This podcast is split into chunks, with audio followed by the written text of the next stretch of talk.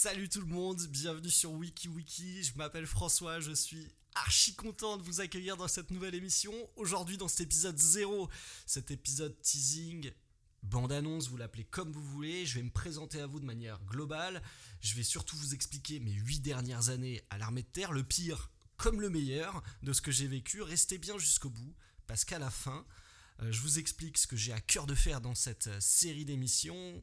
Bonne écoute, installez-vous confortablement. À tout de suite.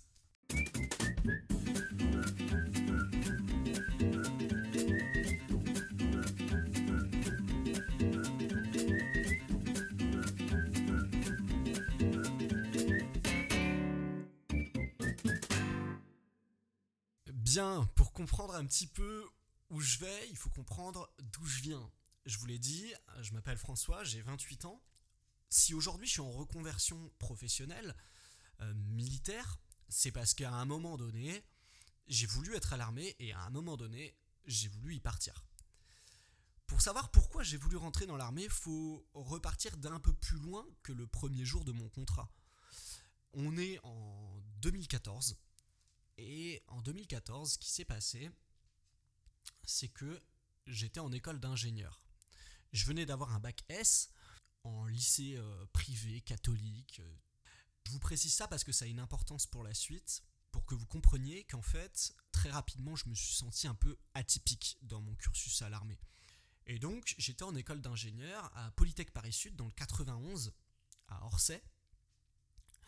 Et en fait, il y a un truc que j'avais pas compris avec cette école d'ingénieur, c'est qu'il fallait aller en cours pour réussir ses examens. Donc ça, a été une catastrophe parce que je suis arrivé devant mes partiels euh, en fin de première année et là on m'a parlé une autre langue. Enfin, j'ai même pas rempli une question, j'ai dû mettre mon nom, mon prénom puis je me suis barré quoi. Euh, après j'ai compris très vite que j'étais à la ramasse. Donc je suis parti mais sans projet derrière, c'est-à-dire que je ne savais pas ce que je voulais faire après. Et donc, bah, il y avait quand même mes parents à côté qui me demandaient de, faire quelque chose de ma vie. Et puis moi, hein, je, je, voulais pas rester sans rien, donc je me suis mis à faire des petits jobs, le temps de me retourner, le temps de me dire, bon, qu'est-ce que, qu'est-ce que je veux en fait? Et là, j'ai eu mes premiers jobs en intérim. Donc moi, j'ai grandi euh, dans le 78, dans les Yvelines, à Voisin-le-Bretonneux.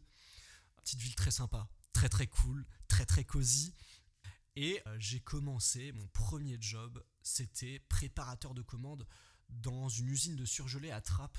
Et c'était, euh, je crois, le pire job que j'ai eu de toute ma vie. mon job, c'était de prendre des donuts congelés à moins 20 degrés et de les mettre dans des petites boîtes en plastique et de refermer la boîte en plastique.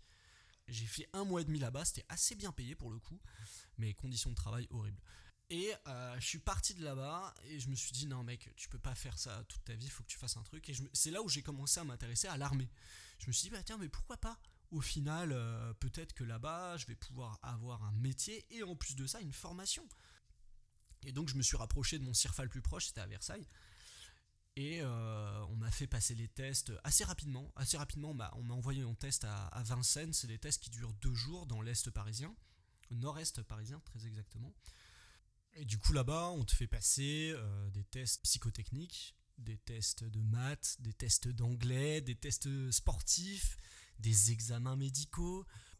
Et à la fin de ces deux jours, tu as un entretien, on va dire un entretien de motivation. Et là, et là, je dirais que c'est, voilà, je dirais que c'est le moment, la première interaction que j'ai eue vraiment avec des militaires, et ça a été assez marquant pour moi parce que du coup, ce qui se passe, c'est que j'arrive dans la pièce, un bureau, où euh, en face de moi, j'ai un recruteur. Et derrière moi, au fond de la pièce, donc je le vois que quand je rentre dans la pièce, mais pendant tout l'entretien, je ne l'ai pas vu, il y avait un autre mec qui notait sur un calepin, en gros, tout ce que je faisais. Genre par exemple, euh, bah, le candidat euh, se gratte euh, les couilles. Ok, le candidat se ronge les ongles. Et en gros, il était là, il posait aucune question, il parlait pas, il était juste là en qualité d'observateur supplémentaire dans la pièce. Donc déjà, ça te met un peu une pression parce que tu te dis bon, je suis pas très à l'aise, c'est pas très c'est pas très naturel comme façon de se présenter, sachant que tu es observé et pied. Bon, l'entretien commence très mal. En fait, l'entretien commence très mal parce que ce qu'il faut savoir, c'est que tous les tests que j'avais faits, j'avais été plutôt pas mauvais. même en test sportif, et pourtant à l'époque, j'étais vraiment un gringalet de ouf. Euh, je faisais moins de 60 kg pour 1m80, enfin bref, j'étais pas le profil pour être un, guerrier de l'apocalypse, euh, voilà. Et le mec me dit, bon écoutez, euh, je, vois que vous avez, vous avez bien performé sur vos tests et tout, sauf sur le test de stress. Effectivement, à un moment, on te fait faire un test de stress, c'est des QCM.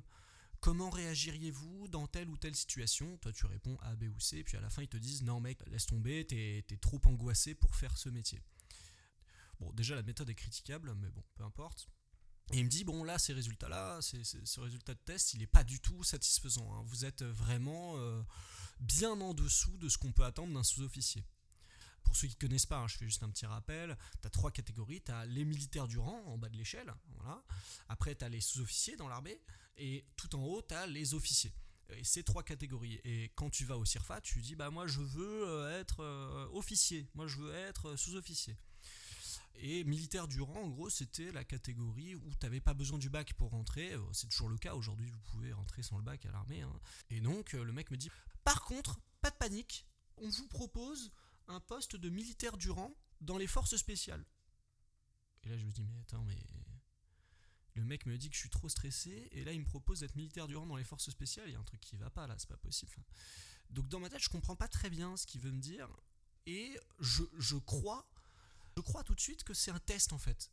Je crois que le mec me teste en mode, euh, tiens, on va voir si le candidat est sûr de lui, euh, on va voir si euh, s'il sait vraiment ce qu'il veut. Moi, je pense que c'est un test. Je pensais à l'époque que c'était un test. Donc, moi, je, je campe un peu sur mes positions. Je dis non, non, moi, ce que je viens faire ici, c'est sous-officier, je postule à tel job, machin, nan, Je garde un peu mon cap, ma ligne.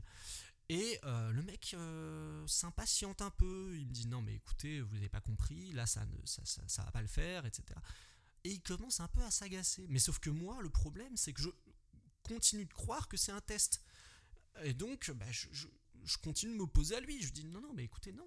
À un moment même, je me rappelle, je lui dis mais on va arrêter cet entretien parce que euh, c'est pas du tout ce que je veux. Moi, je veux ça, je viens pour ça. Bien sûr, tout en restant poli. Enfin, je veux dire, je, suis quand même assez intimidé déjà d'être face à des face à des militaires, donc je, reste quand même euh, avec une certaine déférence. Et bon, très vite, il me dit bon bah écoutez, euh, on va on va on va mettre fin à cet entretien. Vous n'acceptez pas la proposition qu'on vous fait. on vous recontactera peut-être s'il y a de la place pour sous-officier. Ah, catastrophique. Bon, là, je comprends assez rapidement que du coup, c'était pas un test, parce que l'entretien ne dure pas très longtemps au final. Et je me rappelle très bien rentrer chez moi, euh, ligne 1, euh, en train de chialer dans le métro, c'est pas une vanne, je, pleurais dans le métro en me disant mais merde, putain, je suis, pas pris à l'armée quoi. J'ai raté mes tests euh, de, l'armée, j'étais en mode non mais c'est pas possible, même l'armée veut pas de moi, j'étais vraiment en mode dépression totale. J'ai dit mais merde, qu'est-ce que je vais faire? Je vais, ben, devoir emballer des donuts euh, toute ma vie dans le froid et tout, c'était pas du tout ce que je voulais, j'avais pas ça comme ambition quoi j'étais en mode bon ben voilà j'ai j'ai plus qu'à attendre. Et en attendant ce que j'ai fait c'est que j'ai travaillé après pendant 9 mois dans dans l'animation parce que j'avais le Bafa et parce que j'aimais bien ça.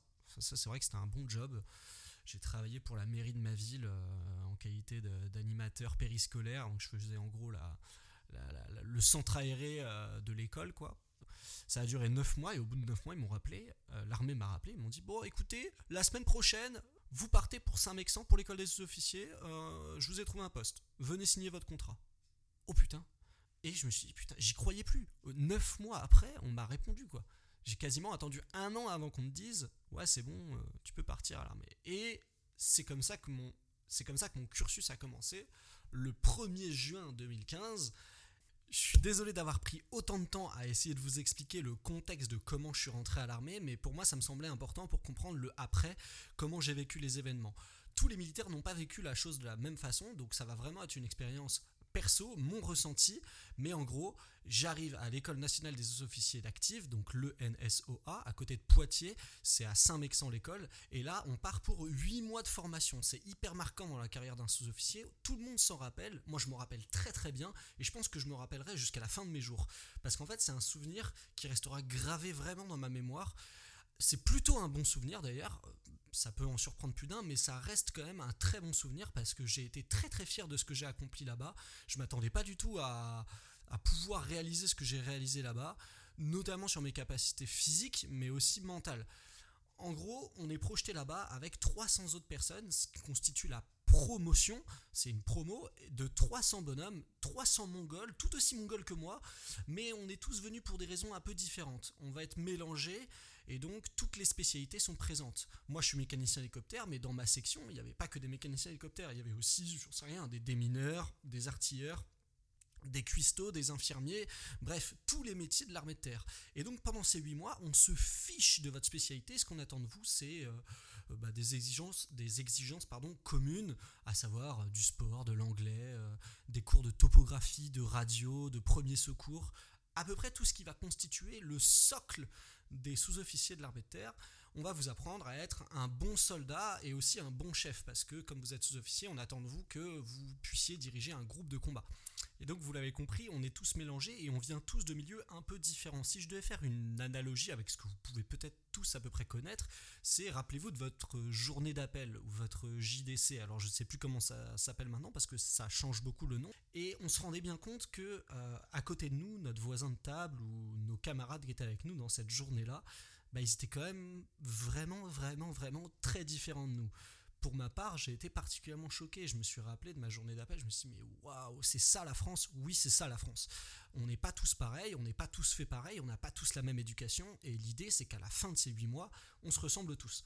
On est tous à peu près les mêmes codes. Mais quand je vous dis 300 euh, Mongols, c'est 300 Mongols. Il y, avait avec moi des gens, enfin, je, je me rappelle de certaines personnes qui n'avaient même pas euh, pour habitude de, se doucher, de manger correctement, de dormir correctement. La base en fait de la vie, ils ne l'avaient pas. On n'avait pas du tout la même éducation. Donc, euh, t'avais des mecs, euh, ils avaient des, je suis désolé, mais ils avaient des, arbres généalogiques en forme de cercle. C'était perturbant hein, dans certains cas. Et il fallait réussir à se lier d'amitié avec la plupart d'entre eux. Alors avec certains c'était très facile parce qu'on venait à peu près du même milieu où on avait des valeurs communes, mais parfois il y avait vraiment des gros gros gros décalages de culture. Donc ça ça prend un peu de temps au début. Déjà il y a un écrémage qui se fait, il y en a beaucoup qui partent dans les premiers mois parce que ça leur convient pas, parce que se lever à 5h du matin c'est beaucoup beaucoup beaucoup trop dur pour eux. Il y en a qui sont partis juste parce qu'ils aimaient pas la bouffe. Et je vous assure que c'est pas des vannes, il y avait vraiment des, des sacrés touristes là concernant l'organisation des journées, qu'est-ce qu'on faisait de nos journées en fait bah, Si je devais vous résumer à peu près ça, je vous dirais de regarder les reportages qui sont faits sur euh, l'armée, sur le recrutement.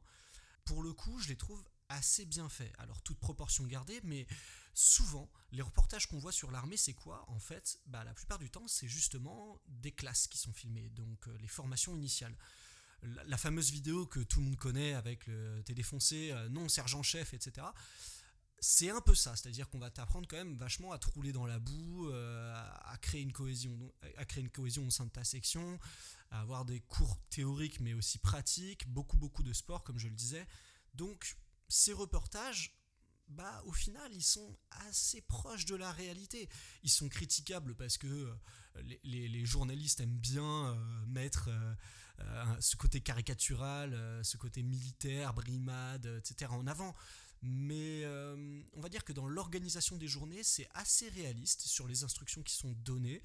Et donc c'était vraiment ça qu'on pouvait observer. Si vous voulez un résumé de Saint-Mexan, en gros vous prenez un reportage classique euh, d'investigation enquête sur l'armée, et c'est à peu près ça. Euh, ils, sont jeunes, ils sont volontaires, il s'agit de ces jeunes militaires. Voilà, donc vous êtes vraiment dans ce dans truc-là. Vous vivez un film, hein. vous vivez un film pour ceux qui sont un peu lyriques romantiques comme moi. Euh, parfois vous, vous mettez juste des écouteurs avec une musique épique, et vous avez vraiment l'impression d'y être. On va vous apprendre à faire la guerre parfois, mais bon, très vite vous, vous vous rendez compte que euh, bah, ça va pas être votre métier d'après, puis de toute façon c'est pas quelque chose euh, pour lequel vous êtes fait pour. Je me suis pas engagé spécialement pour faire la guerre, donc on va dire que faut prendre ces huit mois avec un peu de philosophie, vous dire bon voilà pendant huit mois je vais ramasser, euh, mais c'est pas c'est pas mon cœur de métier.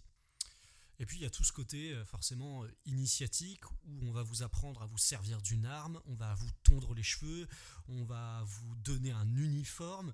Donc ça marque vraiment un tournant dans votre vie, quelque chose que vous n'avez jamais pu connaître auparavant. Et donc c'est assez stimulant au départ parce que euh, on vous fait très très vite confiance. À la fin du coup de ces huit mois, vous allez être réunis, toute la promotion va être réunie dans un amphithéâtre et chacun devra annoncer son choix d'affectation en fonction de son classement. Le premier arrive, il prend un régiment, il le raye, ainsi de suite, ainsi de suite, ainsi de suite. Et le dernier, bien sûr, bah, prend ce qui reste. Pour ma part, j'étais plutôt très très bien classé, j'avais vraiment le choix dans tous les régiments qu'on me proposait. Je voulais aller du côté de Paris parce que c'est de là d'où je venais, mais euh, ça n'a pas été proposé en fin de, en fin de Saint-Mexan, en, fin de, en fin de formation. Du coup, bah, quitte à partir très loin, je me suis dit bah, je vais partir dans le sud-ouest. C'était une région que je connaissais bien euh, et c'était une région qui m'attirait. Durant les huit mois dans ma section, j'étais euh, j'étais un peu le clown, j'étais le, le, bon camarade. J'étais le bon camarade, j'aimais rire de tout avec tout le monde même dans les moments où on en chie, et surtout dans les moments où on en chie, parce qu'il y, a une très bonne phrase de, de, Coluche, je crois, qui dit euh, Il n'y a que les choses sérieuses qui sont drôles. Et je, partage vraiment cette vision. Alors autant vous dire que quand vous avez cet esprit-là, bah, je peux vous dire que l'armée, vous vous tapez des énormes barres tous les jours. D'ailleurs, euh, j'en profite pour vous donner une deuxième citation d'un de mes chefs, un de mes officiers, qui m'a dit un jour si j'ai pas au moins un fou rire par jour, c'est que je suis pas à ma place. Et c'est totalement vrai. En fait, euh, j'estime que si j'arrive plus à rire de mon, travail, de mes collègues, de la situation dans laquelle je me retrouve, bah c'est que je suis un peu aigri et que je dois changer de métier. C'est un premier élément de réponse sur pourquoi j'ai quitté l'armée. Peut-être qu'à la fin ça me manquait un petit peu, mais là je prends de l'avance parce que entre les huit premiers mois et la huitième et dernière année, il s'est passé beaucoup de choses. Et là, je réalise du coup que au final, je viens de faire juste les 8 premiers mois de ma carrière, donc euh, va falloir que j'accélère un tout petit peu et j'ai pas trop envie de vous perdre non plus dans des détails qui moi me semblent insignifiants. Donc à l'issue de ces 8 mois euh, d'école à Saint-Vexan, euh, je pars pour mon école de spécialité. Euh, c'est-à-dire que la promotion de 300 élèves qui avaient avec moi à Saint-Mexan est dispatchée dans leurs écoles respectives de spécialité. Donc euh, les artilleurs partent ensemble dans une école d'artillerie, les cuistots partent ensemble dans une école de cuistots, et les mécaniciens hélicoptères, par exemple, partent ensemble à Rochefort, donc à côté de La Rochelle, dans une école de l'armée de l'air pour se former à la maintenance euh, aéronautique. Et donc euh, dans cette école, euh, c'est une école interarmée, donc toutes les armées, la marine, euh, l'armée de l'air et l'armée de terre, se réunissent pour apprendre à réparer soit des avions, soit des drones ou soit des hélicoptères. Donc là, c'est une grosse période de formation, ça dure un an et deux mois, ça peut paraître extrêmement long pour certains. Pour moi, ça s'est plutôt bien passé. Il y a beaucoup de théories, un peu de pratique parce qu'on n'apprend pas à devenir mécano euh, en lisant des bouquins. Mais euh, je ne vais pas vous cacher que la plupart euh, de l'activité à Rochefort, c'est de l'activité théorique. Donc beaucoup de cours. Et la base des cours, c'est des maths, de la physique et de l'anglais, par exemple. ça, c'est pour les premiers mois de la formation. Donc pour certains, c'est un peu compliqué parce qu'on n'a pas tous le même bagage scolaire. Notamment ceux qui viennent, par exemple, de bac pro. Pour eux, c'est peut-être un petit peu plus compliqué. Mais c'est vrai qu'un an et deux mois, c'est assez décourageant. Il y en a qui arrêtent même l'armée euh, à ce niveau-là. C'est-à-dire que pour eux, c'est trop long, donc ils quittent à ce moment-là l'armée. Donc il y a encore un écrémage qui se fait même après la, formation de sous-officier, il hein, faut le savoir. Et euh, il y en a aussi qui euh, sont en échec, c'est-à-dire qu'ils n'ont pas les résultats suffisants pour aller plus loin. Voilà, donc ils sont soit redirigés vers une autre spécialité, soit ils quittent l'armée. Après cette année de formation, on va donc rejoindre nos affectations.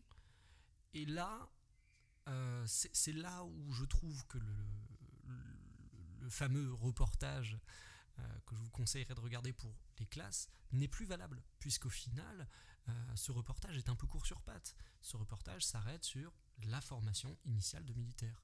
Mais savez-vous réellement ce que fait un militaire de sa journée?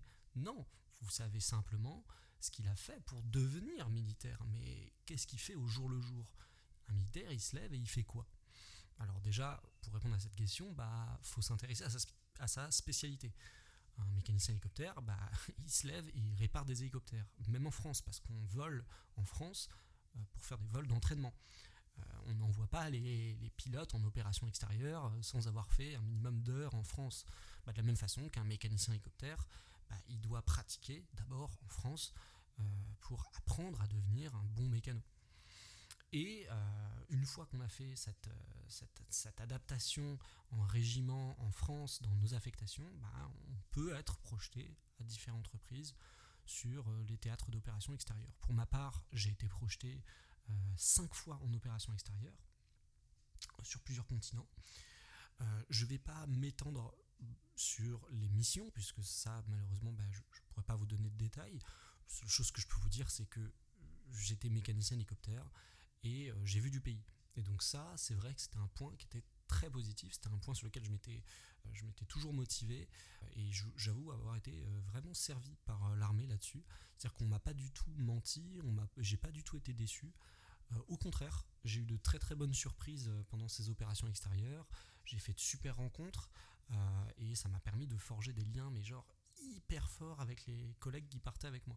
On partait en équipe restreinte et euh, du coup, ça permet vraiment de bien, bien, bien connaître ses, camarades. Le, truc, c'est qu'en OPEX, euh, on n'a pas vraiment de week-end. C'est pas du tout un rythme comme on pourrait l'avoir en France où c'est 8h, 17h et puis le vendredi tout le monde se casse. Allez, ciao Dédé, à lundi, euh, on se revoit, on se revoit pour le café. Non, non, pas du tout. C'est pas du tout ça. En fait, en OPEX, on travaille tous les jours. On peut avoir des jours, ce qu'on appelle des, des day off, hein. on va avoir des jours de repos, mais bon, c'est à la, diligence euh, de, nos supérieurs. S'ils veulent pas nous en donner, ils nous en donnent pas, ils n'ont aucune obligation. Donc on peut vite attendre des semaines à 60, euh, parfois même 70 euh, heures par semaine, sans problème. Donc c'est un rythme qui est très soutenu, ça dure, pour ma part, ça, ça, a duré deux mois, deux à trois mois. Et du coup, mis à part ces missions, ben, en France, j'avais quand même ce sentiment d'être un petit peu sous-employé euh, j'avais l'impression qu'on ne m'exploitait pas complètement dans ma fonction. J'avais, j'avais vraiment cette impression de pas être assez utile.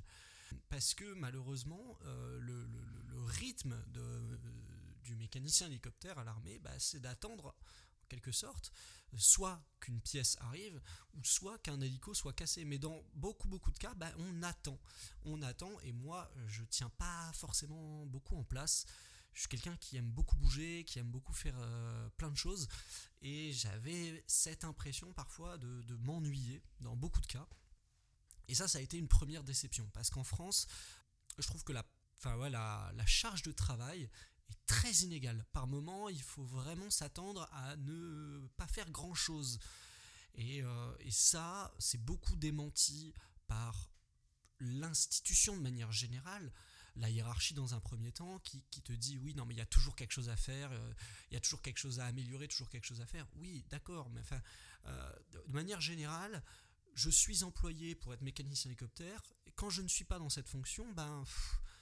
C'est pas vraiment pour ça que j'ai signé. Moi, j'ai signé pour réparer des hélicoptères. Me fais pas faire des trucs, euh, des, sous-tâches ou parfois même des tâches de corvée. J'avais vraiment cette impression-là d'être corvéable à merci quand, bah, quand j'avais pas de rythme de production à atteindre. Donc ça, ça a été un premier coup dur pour moi, c'est-à-dire euh, le, manque de travail par moment qu'il pouvait y avoir, ou euh, ouais, cette sensation d'avoir un, rythme très haché. Ça, ça a été très compliqué pour moi à gérer psychologiquement, hein, je parle. Hein. Il, y a, même des jours où je, savais, en venant au boulot, que bah, aujourd'hui, j'allais avoir rien à faire. Et ça, c'est très dur. Psychologiquement, pour moi, ça a été très très compliqué ça a été la première grosse déception. Sachant en plus que dans toute la première partie de ma formation militaire, que ce soit à Saint-Mexan ou après à Rochefort, ben on nous a toujours drivé. On nous a toujours dit voilà, à telle heure tu feras ça, à telle heure tu feras ci, tu mangeras à telle heure, tu à 10h tu auras ça, à 14h tu auras ça. Et donc, j'étais jamais laissé sans rien faire. Et ça ça m'allait parfaitement. J'avais l'impression d'avoir des journées hyper rempli et quand je me couchais, j'avais l'impression d'avoir accompli quelque chose à la fin de ma journée. Ça, c'est vrai qu'en France, après mon temps de formation, ça a été beaucoup moins le cas. Et ça a été un peu pénible pour moi. J'ai dû euh, me faire un peu violence, accepter que bah, des fois, oui, il y avait moins de travail à fournir, ou du travail beaucoup moins utile à mon sens. Ça a été la première déception que j'ai eue à l'armée c'était la charge de travail très inégale par moment. La deuxième déception, puisqu'on reste un peu dans les déceptions du coup, la deuxième déception que j'ai eue à l'armée, ça concerne la gestion du personnel au sens large. Tout ce qui va toucher au côté RH, c'est une catastrophe à l'armée pour plusieurs raisons. La première, c'est euh, les contrats de travail. Les contrats de travail à l'armée, pour un sous-officier qui veut s'engager maintenant, c'est 8 ans minimum. Donc il est engagé sur 8 ans. Ça n'existe nulle part ailleurs. C'est un CDD de 8 ans. C'est hyper, hyper, hyper contraignant pour tout le monde. Parce que si on s'aperçoit que l'armée ne nous plaît plus au bout de 3 ans, il n'y a aucun recours possible. C'est-à-dire que la seule solution que vous avez pour partir de l'armée, c'est de prendre vos affaires et de vous barrer. Mais ça, c'est puni par la loi, ça s'appelle de la désertion. Et je recommande vraiment pas cette méthode. La deuxième méthode, c'est de proposer sa démission, mais de proposer sa démission, c'est très très très très très souvent refusé.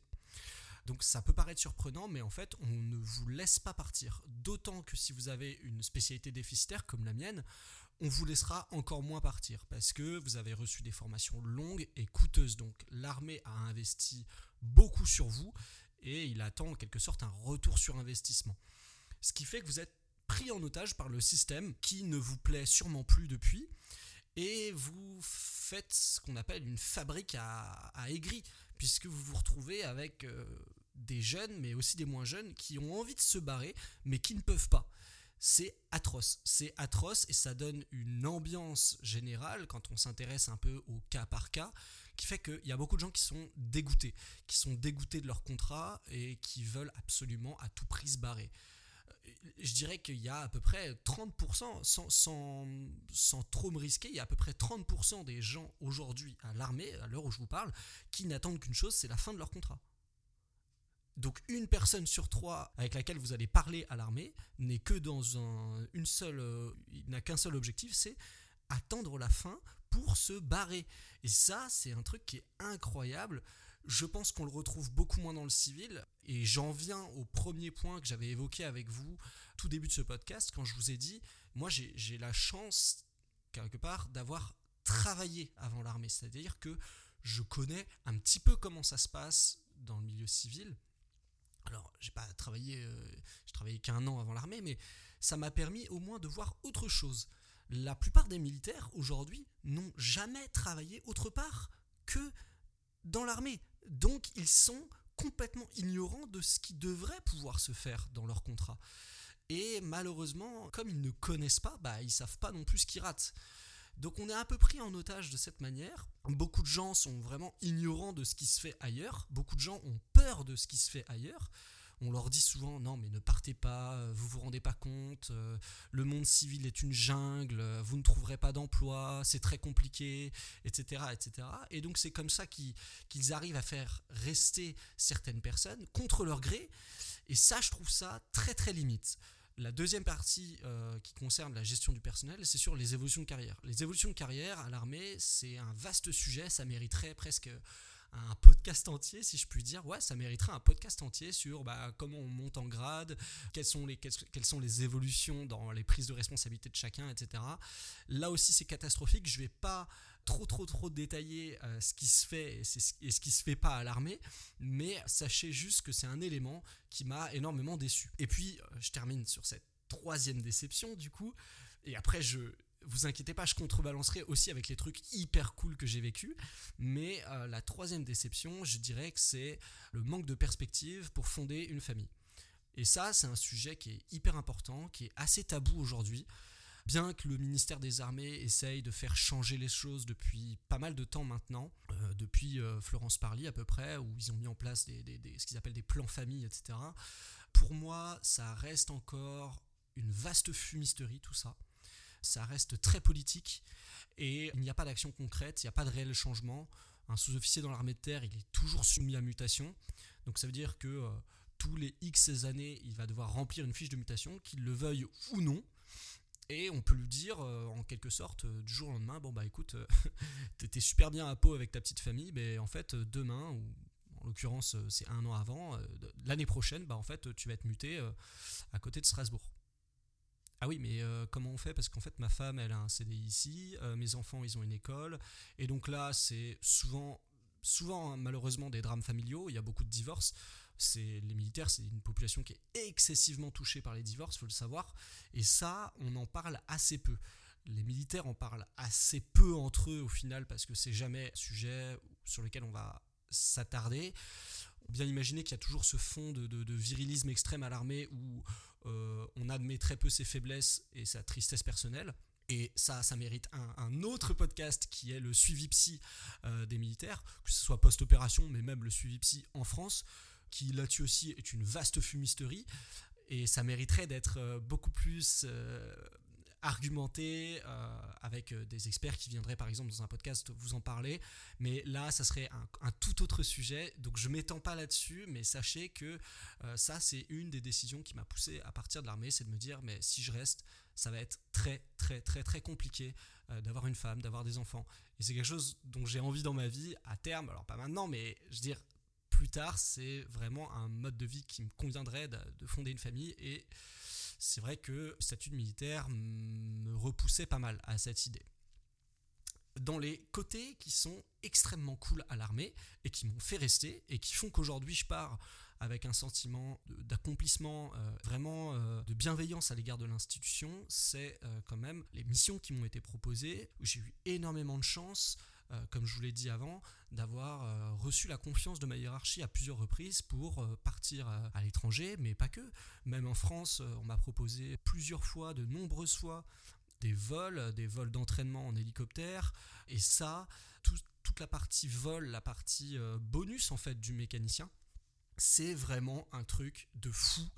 Et c'est un truc que je sais que j'aurai probablement beaucoup moins quand j'irai travailler euh, dans le civil si je reste dans l'aéronautique. Donc ça, c'est un truc je suis conscient de perdre.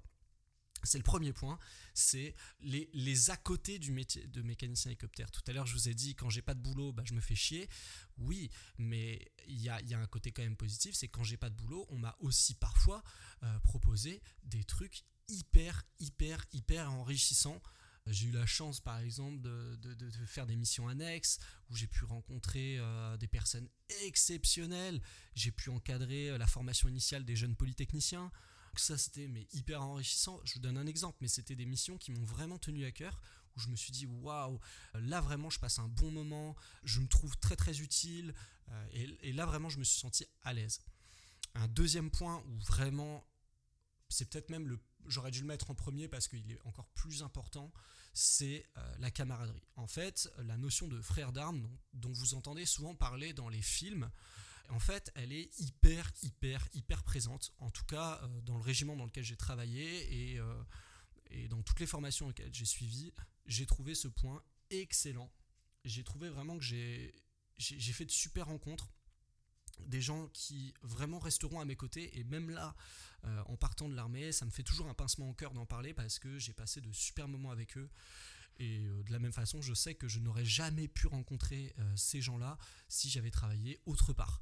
Et si j'avais travaillé autre part j'aurais probablement rencontré d'autres personnes mais je n'aurais pas tissé les mêmes liens avec eux.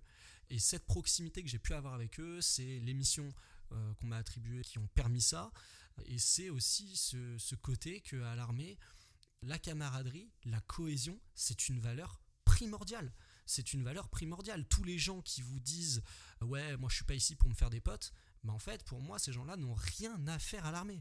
Ces gens-là n'ont rien compris. C'est tout l'inverse qu'on recherche. Ce qu'on recherche à l'armée, c'est des gens qui sont capables de nouer des liens sociaux très forts. Voilà, et là je m'aperçois que ça fait un peu plus que de 35 minutes que je suis en train de vous parler. J'ai sûrement perdu la moitié d'entre vous. Donc je vais terminer par une petite conclusion. Je suis conscient que certains soient un peu déçus parce que j'aurais pu aborder euh, plus de sujets, que j'aurais pu, je sais pas, rentrer dans des anecdotes beaucoup plus précises, mais c'était pas non plus l'idée de la présentation. J'espère que le message est passé, que vous avez compris euh, pourquoi je suis rentré à l'armée, comment je suis rentré à l'armée et surtout bah, pourquoi j'en suis parti. J'espère que vous avez aussi retenu que l'expérience au global, je la regrette absolument pas et si c'était à refaire, je la referais les yeux fermés. C'était une expérience extraordinaire. Et évidemment, je vous remercie de m'avoir écouté jusque-là. Euh, c'est un exploit que vous ayez tenu aussi longtemps. Tout de suite, je vous explique le concept de la série de podcasts qui va débuter sur cette chaîne. Alors, WikiWiki, c'est quoi? En fait, c'est une émission où je vais tenter de comprendre avec vous des articles Wikipédia générés de manière complètement aléatoire. Euh, ça va aller de l'histoire à la biologie en passant par la philosophie. L'aérospatiale ou que sais-je, la géographie. Euh, en gros, euh, tout ce que Wikipédia pourra me mettre sous la dent, en quelque sorte. Euh, pour m'aider, je vais faire appel à des invités plus ou moins experts dans le domaine que je vais rencontrer, mais ça peut être aussi vous, ouais, ça peut être aussi vous, des abonnés, des auditeurs, et, qui veulent se prêter au jeu, qui veulent participer à l'émission, qui veulent tenter parfois de comprendre des articles avec moi, ou même des abonnés qui veulent me parler de sujets bien précis, hein, qu'ils auront préparés en avance. Déjà quelques, j'ai déjà reçu quelques messages d'abonnés qui me disent ouais mec j'ai trop envie de passer dans ton émission, j'ai envie de parler de ça, est-ce que ça te chauffe et tout? Mais il n'y a aucun souci les gars, euh, on peut faire un truc de ouf. L'idée c'est juste d'ouvrir un maximum euh, le champ des possibles et l'ouverture d'esprit de manière euh, culturelle. Vous l'aurez compris au travers de ce podcast, je ne suis expert en rien. j'ai fait du coup 8 ans d'armée, donc niveau culture G, je transpire pas l'intelligence. Donc en fait, ce qui va se passer, c'est qu'il va y avoir un côté où je vais euh, en même temps que vous les articles Wikipédia. Donc vous aurez euh, ma partie un peu React qui peut être sympa, mais euh, en deuxième partie du podcast, il y aura la partie invité où là, je vais essayer d'avoir des gens plus ou moins pertinents. Mais ça peut être aussi des potes à moi, donc vous attendez pas à ce qu'il y ait des analyses hyper, hyper, hyper efficaces, hyper pointues pas de panique concernant le format des émissions à venir, ce sera des formats courts, donc euh, rien à voir avec ce qu'on a fait aujourd'hui, ce sera des formats de 10-15 minutes, pas plus, histoire que ça vous monopolise pas tout votre temps dans la journée. Voilà, je vous remercie du fond du cœur de m'avoir écouté jusqu'au bout une nouvelle fois. J'attends vos retours sur Instagram. N'hésitez surtout pas à vous abonner, ça me fera extrêmement plaisir. Et je vous souhaite à tous une excellente soirée. Bye なんで?